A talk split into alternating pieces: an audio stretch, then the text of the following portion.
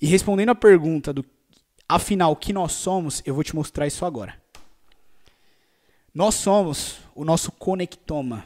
Tá? O que é o conectoma? Já ouviu falar do genoma, que é basicamente o código-fonte do corpo humano? Se você nunca ouviu falar, pesquisa, porque aí você vai entender já um pouco de genoma, e aí você vai entender que o conectoma é o equivalente ao genoma, porém do cérebro. Entende mais ou menos? O conectoma é basicamente a conexão entre todos os neurônios do nosso corpo que formam uma rede de informações única. E é por isso que cada indivíduo é único. É por isso que, na minha visão, a mente de cada pessoa é única.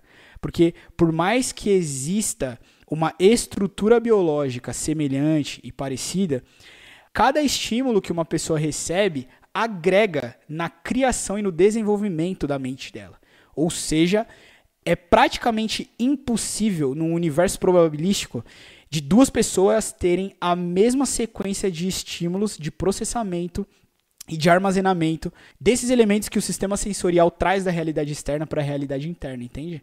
Na minha visão, a mente está para o corpo assim como um feto está para uma gestante, entende? Nosso tempo de existência, de vida, onde nós captamos os estímulos da realidade externa e colocamos dentro da realidade interna, são equivalente ao tempo de gestação né, dos nove meses ali, onde uma mãe ingere nutrientes para ajudar o desenvolvimento daquele bebê ali, daquele feto que ela está gerando.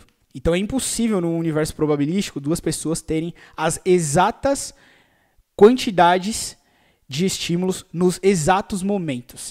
Essa aula completa está disponível na melhor plataforma de neurociências aplicadas do planeta. Se você quiser conhecer, acesse o site matosacademy.com ou me segue no Instagram, arroba Te vejo lá.